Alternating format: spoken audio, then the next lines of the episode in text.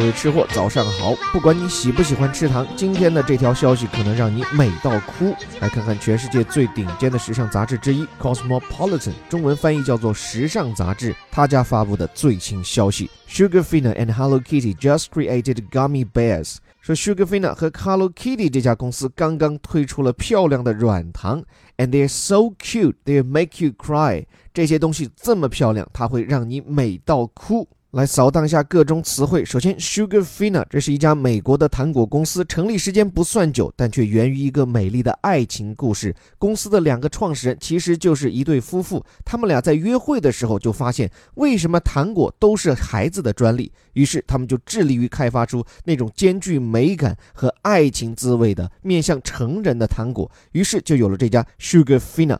专为成年人做梦幻一般的糖果，比如说把巧克力做的跟车厘子一模一样，或者是做成一座埃菲尔铁塔，让你根本不忍心吃。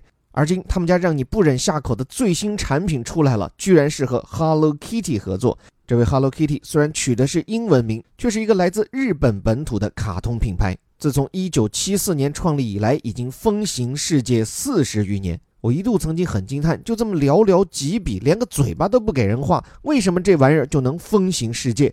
就一位卡通界的朋友告诉我，其实越简单的画越不好画，能用寥寥几笔征服世界，这是能耐，咱得服。那接下来这两家很有想法的公司居然合作在一起，just created，create 指的是创造这个词的几个形态，比如说它的名词叫 creation。它的形容词说一个人很有创造力的叫做 creative，所以这两家公司很有想法，很有创意。The two companies are creative。那么他们现在创造出来的东西叫什么呢？叫做 gummy bears。大家注意，这里的 gummy bear 它是一个指称，因为 gummy 本来指的是软糖，这个词脱胎于 gum，G-U-M。大家会不会觉得眼熟？因为口香糖就叫做 gum。